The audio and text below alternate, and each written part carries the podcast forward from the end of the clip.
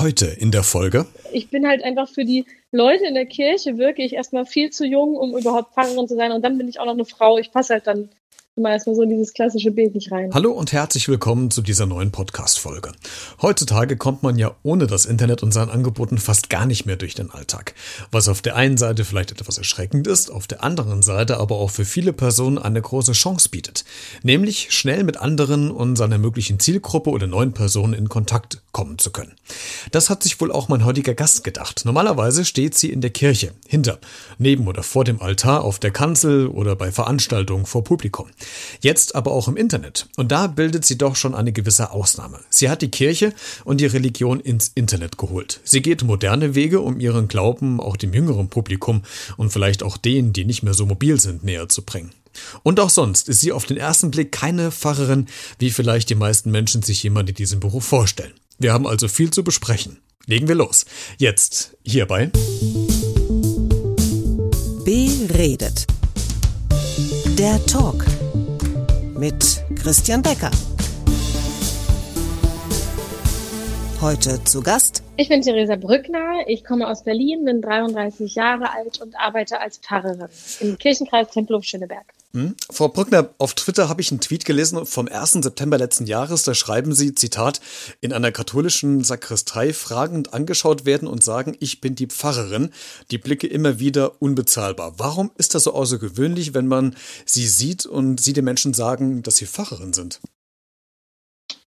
Das liegt daran, dass ich ein, dass die meisten Menschen erwarten, wenn sie eine, ein, die meisten Menschen erwarten einen Pfarrer. Mhm. Kann man eigentlich so pauschal sagen. Die meisten Menschen erwarten, wenn sie ähm, zum Beispiel eine Beerdigung, wenn die ansteht und sie haben sozusagen die Fahrperson bestellt, dann erwarten sie eher einen Mann und eigentlich auch eher jemand Älteres und da passe ich einfach grundsätzlich nicht so direkt rein. Hm. Und in der katholischen Sakristei ist es ja nochmal viel eher so, weil Frauen in der katholischen Kirche ja auch nicht Priesterin werden dürfen hm. und dementsprechend ist die Überraschung dort immer nochmal ein bisschen größer. Hm.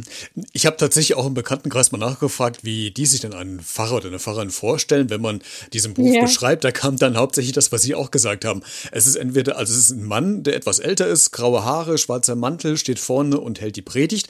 Von den letzten beiden Punkten mal abgesehen, sind Sie eigentlich das komplette Gegenteil. Warum haben Sie sich denn entschieden, Pfarrerin zu werden? Was war so der ausschlaggebende Punkt? Das lag daran, dass ich in meiner Jugendzeit in der evangelischen Kirche mich sehr wohl gefühlt habe. Also ich hatte da eine Jugendgruppe und wir haben uns regelmäßig getroffen und ich habe mich da zu Hause gefühlt und hatte auch das Gefühl, dass ich akzeptiert bin, wie ich bin.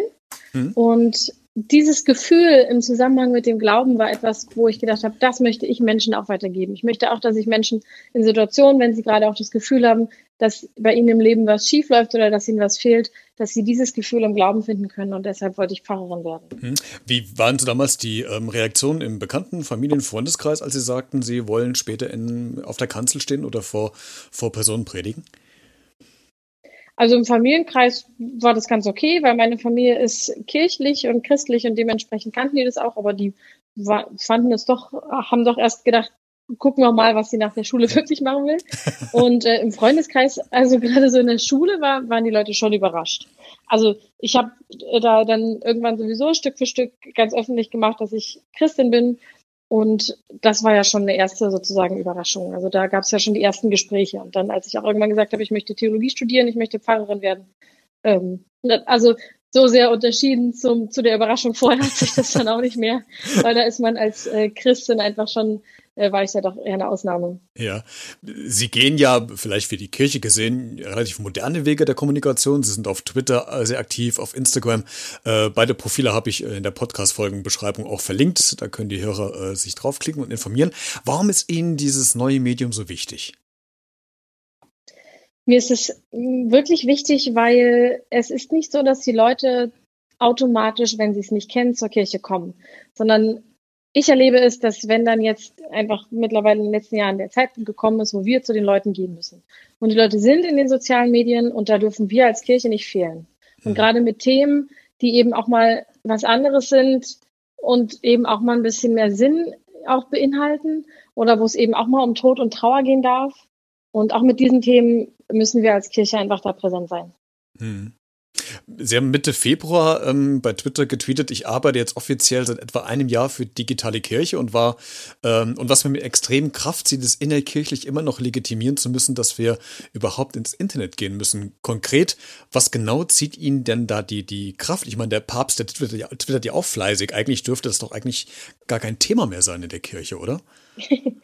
ja, also der Papst ist ja nicht Teil meiner Kirche. Ja, das stimmt, ähm, aber. Also, genau, vielleicht hätte ich dann immer noch mal ein Argument wenigstens. also der Punkt ist, der Punkt ist, ähm, es ist, das ist so, dass ich oftmals als Referentin eingeladen bin in der evangelischen Kirche und dann dort was zu Kirche und Digitalisierung erzählen erzählen soll. Und mhm. die Leute, die mich einladen, sind auch meist ganz hoch motiviert und es gibt ja auch immer noch einen, einen, Teil auch dann bei den Leuten, die da sind, die hoch motiviert sind. Aber es gibt oftmals immer noch einen Großteil, der einfach immer noch dem Internet absolut skeptisch gegenüber ist. Und zwar nicht im Sinne von äh, der normalen Skepsis, im Sinne vom Datenschutz oder im Sinne von äh, Big Data und all diesen Themen, die wichtig sind, sondern eher, wo ich dann auch Zitatsätze höre wie, ähm, dieses Internet setzt sich doch nicht durch, das ist doch nur eine Modeerscheinung. Wir heutzutage können eigentlich so weitermachen wie bisher. Das wird ja, heutzutage? ja, ja. Ach, ja. Und ja, ja, ich erlebe das und ich und ich glaube, das liegt einfach daran, dass ich dann oftmals dort Menschen begegne, für die Social Media einfach überhaupt kein Alltag ist.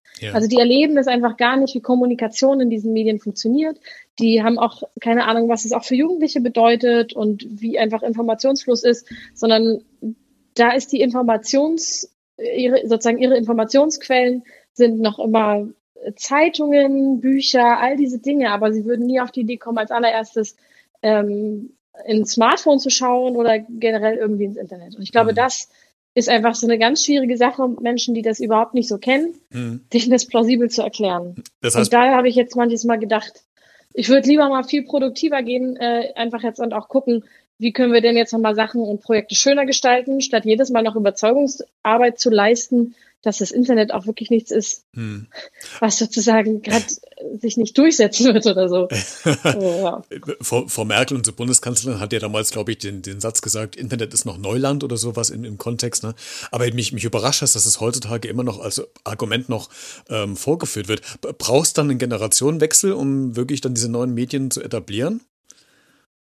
Innerhalb der Kirche? Es braucht vor allem, glaube ich, einen Generationenwechsel in den Leitungspositionen. Mhm. Oder dort Menschen, die mit, die, die Leuten ehrlich zuhören, die in, in sozusagen meiner oder vor allem eigentlich auch der Generation nach mir äh, drin sind. Also mhm. ich erlebe das ja immer mehr. Und ich erlebe ja auch, dass Menschen das auch verstehen und dass auch die, die nicht sich in den sozialen Medien bewegen, sich aber darauf einlassen, das zu erfahren. Und das ist ja, das ist dann ja auch ein wirklicher Schatz. Ich finde, gerade bei den Generationen kann man ja wunderbar viel voneinander lernen. Und ich kann auch verstehen, dass soziale Medien auch einen überfordern können, wenn man damit einfach noch überhaupt keine Berührungspunkte hätte, hat und hatte. Und ich glaube auch, aber dass da wirklich ein großer Schatz ist, dass es viele Leute gibt, die wirklich auch davon lernen wollen und auch eben von meinen Erfahrungen lernen wollen und von den anderen Menschen, die sich eben auch in den sozialen Medien bewegen. Hm. Zum Thema Überforderung sprechen wir gleich nochmal drauf. Äh, Sie sind ja relativ modern in dem, wie Sie quasi mit den Themen umgehen. Wir haben es ja gerade gesagt, dass Sie online viel aktiv sind. Wie muss ich mir dann bei Ihnen eine Predigt oder einen Gottesdienst vorstellen? Arbeiten Sie damit mit Beamer, Leinwand, mit dem Tablet eher als klassisches Buch oder äh, bleibt es ganz traditionell, wie man es von der Kirche her kennt? Also der Gottesdienst ist ja, ähm, die, jede Gemeinde gibt sich ja sozusagen eine eigene Gottesdienstordnung mhm. und daran halte ich mich auch in meiner Gemeinde. Aber mhm. wo, wo, ich ähm, sicherlich unter, mich unterscheide, ist, dass ich ja, ich mache Gottesdienste nur noch mit dem Tablet, aber das sind vor allem auch ökologische, ökologische Gründe, weil ich einfach nach während der Ausbildung, also während des Vikariats in dieser praktischen zweijährigen Phase, gemerkt habe, dass es mich unglaublich frustriert für unsere Umwelt, wenn ich jedes Mal für einen Gottesdienst so 20 Seiten ausdrucke um sie danach einfach wegzuschmeißen. Und ich arbeite mhm. jetzt nur noch mit dem Tablet bei jeder Veranstaltung. Und was sich auch noch bei mir verändert hat, einfach durch die sozialen Medien, ist meine Sprache im Gottesdienst. Inwiefern? Also ich formuliere, ich formuliere viel um. Ich versuche ähm, Gebetssprache wirklich so zu halten, dass man sie versteht. Ich, ähm, meine Predigt ist immer in der normalen Alltagssprache und ich versuche einfach mir Mühe zu machen, jedes Mal auch äh, mir Mühe zu geben, dass ich mir überlege, wenn jetzt jemand dort sitzt und zum allerersten Mal hier ist, wie kann ich bestimmte Dinge vielleicht auch noch mal ein bisschen transparenter machen und erklären. Mhm. Okay. Das ist natürlich nicht an jedem Punkt im Gottesdienst einfach, weil Gottesdienst ja auch an einigen Punkten, gerade in den Liedern zum Beispiel eine Sprache hat, ähm, die man zum Teil kaum versteht. Oder auch in der ähm, gesungenen Liturgie, die ja auf Griechisch ist, zum Teil noch. Hm. Und ähm, das sind halt Dinge, da versuche, da, äh, ja, also da kann ich die Dinge natürlich nicht erklären, weil in dem Moment bin ich ja auch keine Moderatorin in erster Linie, sondern in dem Moment feiern wir die Gottesdienste. Aber auch da versuche ich immer mal, wenn ich merke, hier ist jemand neu dabei, danach zu fragen, wie es gefallen hat und bin immer sehr dankbar für Feedback. Mhm. Also auch sehr dankbar für ehrliches Feedback nach so einer Gottesdienstfeier. Ja, zum Thema Feedback und Überforderung würde ich gerne nochmal kommen. Ähm, Sie haben vor drei Tagen bei Instagram ein Bild hochgeladen. Da waren äh, Zitate zu lesen wie arrogant, eitel, die Olle, äh, selbstdarstellerisch, äh, Stimme des Satans, ihr armer Mann, äh, substanzbefreite Selbstdarstellerin, du kleidest dich wie eine Bordsteinschwalbe. Das sind ja tatsächlich wirklich auch die Schattenseiten von dieser Social Media, diese ähm, Hasskommentare, mhm. Haterkommentare, äh, die man da bekommt. Ähm, wie gehen Sie denn damit um? Weil ich kann mir nicht vorstellen, dass das wirklich spurlos an einem vorbeigeht, oder? Nee, das tut's auch nicht. Also das, ähm, es gibt immer mal Phasen, da, da ist mir das viel egaler als an manchen anderen Tagen. Aber grundsätzlich ist es schon traurig zu sehen, dass Leute an, an bestimmten äh, Stellen dann so einfach so ihren Frust rauslassen. Ich gehe damit immer mal wieder öffentlich um. Also ich thematisiere das wie eben auch in diesem Post, weil ich finde, dass das was ist, worüber wir offen sprechen müssen. Und ich setze ja viel Positives äh, in, inhaltlich einfach auf meinem äh, Instagram-Account vor allem auch wirklich immer, äh, zeige ich immer wieder, aber dass da einfach trotzdem einfach immer viel Negatives auch zurückkommt, muss eben auch mal thematisiert werden, damit sich nämlich die Leute, die das auch erreicht, nicht alleine fühlen. Also ich meine, ich mache das ja jetzt schon eine Weile hm. und wenn ich sowas bekomme, dann ist es oftmals so, dass ich denke, ja, okay, dann mache ich, wenn es irgendwie, wenn ich es nicht schon 500 Mal äh, habe, mache ich mir davon einen Screenshot und äh, packe das in meinen Ordner, weil es immer noch Leute gibt, die sagen, dass es sowas ja gar nicht gäbe. Hm. Und dann ähm, beim, und dann lösche ich es und blockiere. Weil, hm. aber das brauchte Zeit. Also ich fand die ersten Hasskommentare, die haben mich ähm, die haben meinen, dann auch richtig meinen Tag negativ mitgestaltet. Mhm. Aber das passiert bei mir nicht mehr und das, also das, dem gebe ich einfach auch überhaupt keinen Raum mehr. Absolut. Aber das brauchte natürlich auch Übung. Ja, und 157 Kommentare, die Ihnen ja zusprechen sind, bestätigen ja auch das, was Sie machen, dass es ja auch richtig ist. Ja, Aber das war eigentlich gar nicht so der Plan, sondern das war eher dieses, ähm, der, weil, weil ich habe ja auch reingeschrieben, egal ob mir jemand die ganze Zeit sagt, wie toll ich bin, oder egal ob mir jemand sagt, wie schlecht ich bin, das ändert ja nichts an meinem Wert. Ja, absolut. Weil der ist nicht abhängig von den Dingen, was andere über mich sagen oder schreiben. Ja. Aber das hat ganz viele Leute irgendwie motiviert, dann ganz viel Positives zu schreiben. Aber das ist ja, ja auch ja. schön. aber ja, natürlich ist das schön, aber es ist irgendwie, ähm, ja, es bekommen ja auch Leute Hassnachrichten, die dann nicht so viele positive Nachrichten bekommen. Und hm. ich finde, gerade für die ist es wichtig, dass sie sowas auch, auch mal lesen. Hm. Gab es dann irgendwann zu einem Zeitpunkt äh, mal den Gedanken von Ihnen, dass Sie sagen, okay, ich, ich lasse das doch lieber mit diesen sozialen Medien? Oder äh, haben Sie gesagt, nee, jetzt eigentlich erst recht, mache ich weiter und trage das nach außen? Also es ist eigentlich größtenteils immer dieses erst recht. Mhm. Und ähm, also das, ich lasse es jetzt mit den sozialen Medien. Ich habe im letzten Jahr mal überlegt, ähm, so nach dem ersten halben Jahr und auch mit dann so, es war dann viel Öffentlichkeit und auch so diese, diese erste Welle von so blöden Kommentaren. Und da habe ich dann nochmal wirklich gedacht, kann ich das eigentlich? Kann ich das jetzt gerade so für die nächste Zeit? Habe ich darauf Lust? Weil ich finde, für mich ist dabei immer das, der wichtigste Punkt, macht es mir Freude oder überwiegt zu sehr Stress oder Ärger? Hm. Aber bei mir ist es immer noch so, dass es mir vor allem Freude macht und dass ich daran Spaß habe und dass ich die Kommunikation wirklich total liebe hm. und auch das Beobachten und auch das Konsumieren. Und dementsprechend, das überwiegt einen ganz großen Teil immer noch. Und solange das so ist, mache ich das auch weiter. Sehr schön. Frau Bruckner, immer wieder wird ja auch über die Kirche gesagt, jetzt egal ob äh, katholisch oder evangelisch, es wird gemeckert, die ist zu verstaubt, zu konservativ, sie kommt nicht mehr an die jungen Menschen ran. Äh, vergessen wir mal diese negativen Punkte. Was läuft denn aber auch gut in Sachen Kirche und Glaube? Also ich finde, was wirklich gut läuft, ist, dass sich die Kirche weiterentwickelt. Also gerade in den letzten zehn Jahren ist so viel passiert, wofür ich sehr dankbar bin, wie zum Beispiel, dass wir ähm, gleichgeschlechtliche Ehen schon gab, konnte man in der evangelischen Kirche, bei mir in der Landeskirche in Berlin, Brandenburg, Schlesische Oberlausitz, das ist leider ein sehr langer Begriff, aber jedenfalls in meiner Landeskirche konnte man das schon jahrelang, äh, wir durften schon jahrelang verheiraten, bevor es staatlich überhaupt anerkannt war. Mhm. Und da ist die Kirche gar nicht so konservativ an vielen Punkten, wie man es von ihr erwartet oder wie sie auch oftmals dargestellt wird. Da sind halt viele von diesen Klischees, die man aus Filmen kennt oder eben auch durch die wirklich negativen Meldungen, die einfach ja logischerweise auch mehr Raum bekommen, berechtigterweise, hm. einfach auch wirklich vorgeprägt. Hm. Und ich habe aber das Gefühl, dass sich da ganz viel tut und zum Beispiel auch meine Stelle, meine Fahrstelle. Da hat sich der, mein Kirchenkreis Tempelhof Schöneberg hat, der hat gesagt, wir wollen hier eine Fahrstelle einrichten, allein für diese ganze Thematik und für Kirche und Digitalisierung und haben dementsprechend diese Fahrstelle eingerichtet, auf der ich jetzt all diese Dinge machen kann. Also ich hätte gar keine Zeit für YouTube, wenn ich, wenn ich nicht diese Fahrstelle gehabt hätte. Oder auch hm. so intensiv mal regelmäßig Nachrichten zu beantworten auf Instagram. Das sind einfach alles Dinge, für die ich sozusagen da diese Fahrstelle bekommen habe und ähm, vernetzen kann. Hm. Und da passiert, es passiert, es passiert immer mehr. Ja. Hm. Was würden Sie sich generell aber trotzdem von der Kirche noch wünschen? Naja, ich als Frau in der Situation und Position, wo man ja auch mitleitet, ich würde mir natürlich mehr Frauen in Leitungsposition wünschen, also nicht nur im äh, klassischen Pfarramt, sondern eben auch in Leitungsposition. Aber das wünsche ich mir von jeder äh, Institution in unserer Gesellschaft. Also das ist ja ein Grundsatzproblem und Kirche ist Teil der Gesellschaft, damit spürt man es da eben auch.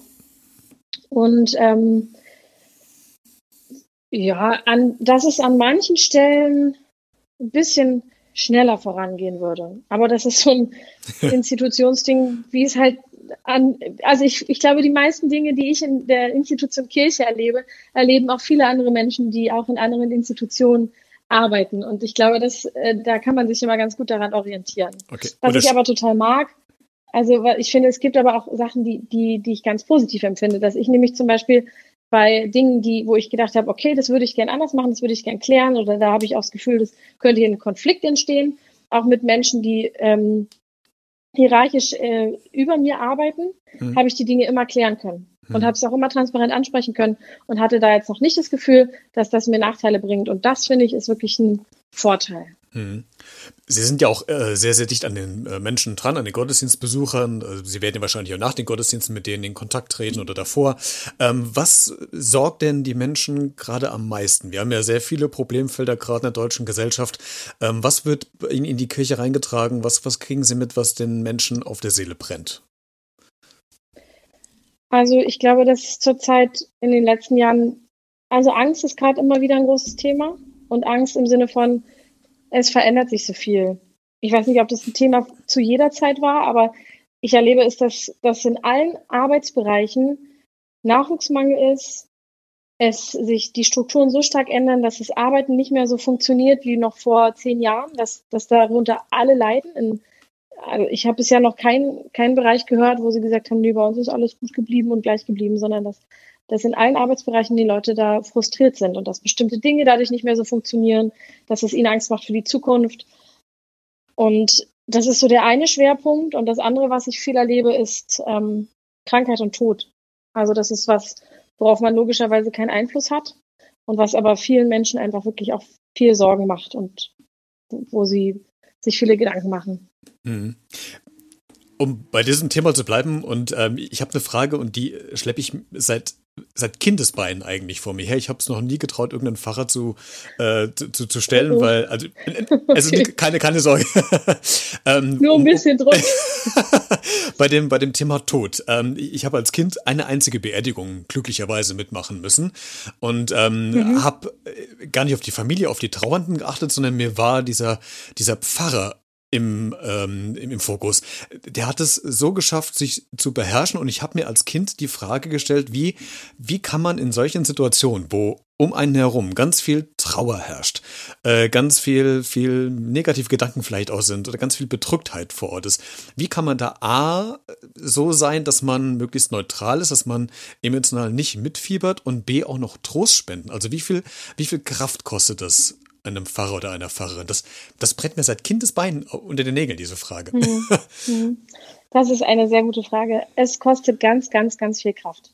Und es klappt auch nicht immer. Also es gibt Beerdigungen, wo irgendwie die Vorgeschichte so ist, dass man schon beim Vorgespräch, dass das schon so emotional war, dass man auch selbst sich auf so einer Beerdigung, dass es sein kann, dass man sich da nicht beherrschen kann. Oder wenn man, oder wenn ein Kind beerdigt werden muss. Also das sind Dinge, ähm, da geht es auch nicht immer. Und mir fällt es auch total schwer, oftmals, wenn ich dann sehe, dass da irgendwie drei Viertel in dem Raum weinen, da, ähm, ruhig zu bleiben. Hm. Aber ich habe in der Ausbildung das gelernt. Mein, mein Mentor, also der mich damals mit ausgebildet hat in der Gemeinde, hat mir da auch wirklich viele Tipps mit an die Hand gegeben und man ist dann auch in dieser Rolle mit drin. Man weiß, dass man jetzt auch gerade dafür da ist. Ich weiß selbst, wie wichtig so eine Beerdigung ist, dass man Abschied nehmen kann und dass es ein Punkt ist, wo man weiß, dieser Mensch wird jetzt auch wirklich gerade mit verabschiedet und das begleitet man mit den Menschen mit. Das ist für mich was ganz Wichtiges. Mhm. Und das fällt mir dadurch dann immer noch mal leichter. Aber ich brauche davor Zeit und ich brauche danach Zeit. Also wenn ich auf einer Beerdigung, wenn ich die fertig habe und ich bin sozusagen auch vom Friedhof weg, ich sitze in der S-Bahn oder im Bus, dann, also ich weine manchmal dann einfach in der S-Bahn, weil das dann, irgendwann müssen diese Gefühle ja auch raus. Oder ich nehme mir, also ich mache es eigentlich auch nie, dass ich direkt danach einen Termin habe, sondern dass ich immer zwei, drei Stunden Zeit habe, um es nochmal zu verarbeiten, um was zu essen, wenn es irgendwie ganz schwer war, um mich wirklich auch nochmal eine halbe Stunde hinzulegen, mhm. weil das natürlich was mit einem macht. Und ich finde, das, was es manchmal am schwersten macht, ist, dass die Familie, die da sich verabschiedet oder die Freunde, die gehen ja danach, die haben ja dann meist danach noch Zeit miteinander mhm. und die können dann diese Schwere dieser Bestattung auch nochmal so miteinander ausklingen lassen mhm. und das auffangen. Mhm. Und da muss ich mir natürlich überlegen, wie mache ich das mit mir und bei mir ähm, und für mich, weil diese Trauer bei mir natürlich auch die ganze Zeit spürbar und da war. Mhm. Welche Möglichkeiten? Da, ähm, ja,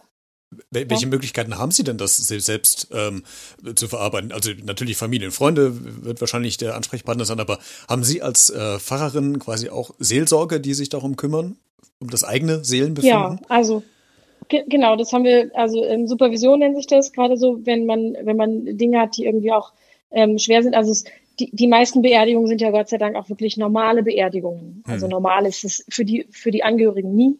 Man sagt irgendwie statistisch kommen die Menschen alle 18 Jahre mit einem Sterbefall im eigenen Umfeld oder in der eigenen Familie mhm. in Berührung. Mhm. Dadurch ist eine, eine, Beerdigung eigentlich nie normal.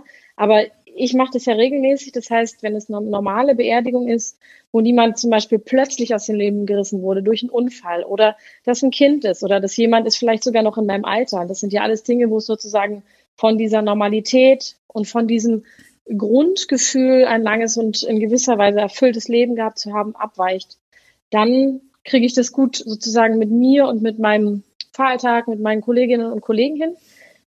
Aber wenn das so schwere Themen sind oder Dinge, die mich selbst irgendwie vielleicht betreffen, dann, ähm, dann brauche ich da manchmal auch wirklich mehrere Gespräche mit, mit anderen Leuten, mhm. damit ich das sozusagen auch nicht mittrage und dann wieder in die nächste Beerdigung mit reintrage oder in die mhm. übernächste. Mhm. Okay, Frau Bruckner, um mal wieder den Brückenschlag zu kommen von einem schweren Thema zum leichten Thema zum Abschluss. Ähm, ja. Was war denn bis jetzt so die kurioseste Situation, die Sie als Pfarrerin erlebt haben? Gibt es da irgendwas? Was ich immer wieder erlebe oder was ich vielleicht auch immer wieder für mich kurios finde, ist, dass ich irgendwo ankomme, zum Beispiel auch auf dem Friedhof, und dann mich die Leute angucken, sagen, ja, und, was wollen Sie? Und dann sage ich, na, ich bin die Pfarrerin. Ich mache gleich die Beerdigung für XY und dann sagen die, ach so, ach so. Und dann geht es erst los. Also das erlebe ich manchmal. Und ähm, das habe ich auch schon ein paar Mal, wenn ich an Orte gekommen bin, wo die mich nicht kannten und ich mache den Gottesdienst erlebt. Und das, äh, ich bin halt, ich bin halt einfach für die Leute in der Kirche wirklich erstmal viel zu jung, um überhaupt Pfarrerin zu sein. Und dann bin ich auch noch eine Frau. Ich passe halt dann immer erstmal so in dieses klassische Bild nicht rein. sie, sie brechen quasi. Aber das alle. ist so, das passiert mir irgendwie ziemlich regelmäßig. Immer Sehr mal schön. wieder. Frau Brückner. Aber eine lustige Geschichte habe ich gerade gar nicht parat. Ja, ist auch überhaupt nicht ja. tragisch. War ja eine, eine, spontane Frage. Frau Brückner, vielen ja. Dank, äh, dass Sie heute mein Gast waren und uns ähm, so einen Einblick in Ihren Beruf gegeben haben und den Umgang der Kirche mit neuen Medien. War sehr interessant und hat sehr viel Spaß gemacht. Vielen Dank. Ja, sehr gerne. Vielen Dank, dass ich dabei sein durfte. Wenn du zu diesem Thema noch was loswerden willst, dann kannst du das gerne über die Kommentarfunktion hier bei Twitter, Facebook, Instagram, YouTube, äh, iTunes Podcast, Spotify oder wo auch immer du mich sonst hörst tun. Oder aber mittlerweile äh, der klassische Weg vielleicht auch per E-Mail an b-redet.gmx.de. Ich freue mich auf deine Rückmeldung. Bis nächsten Donnerstag und bleib neugierig.